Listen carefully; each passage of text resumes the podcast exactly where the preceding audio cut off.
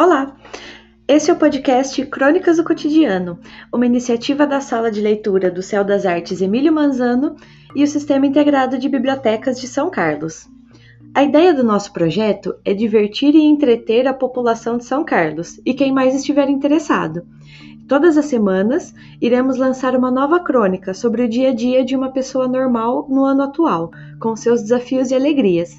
E esperamos que vocês gostem!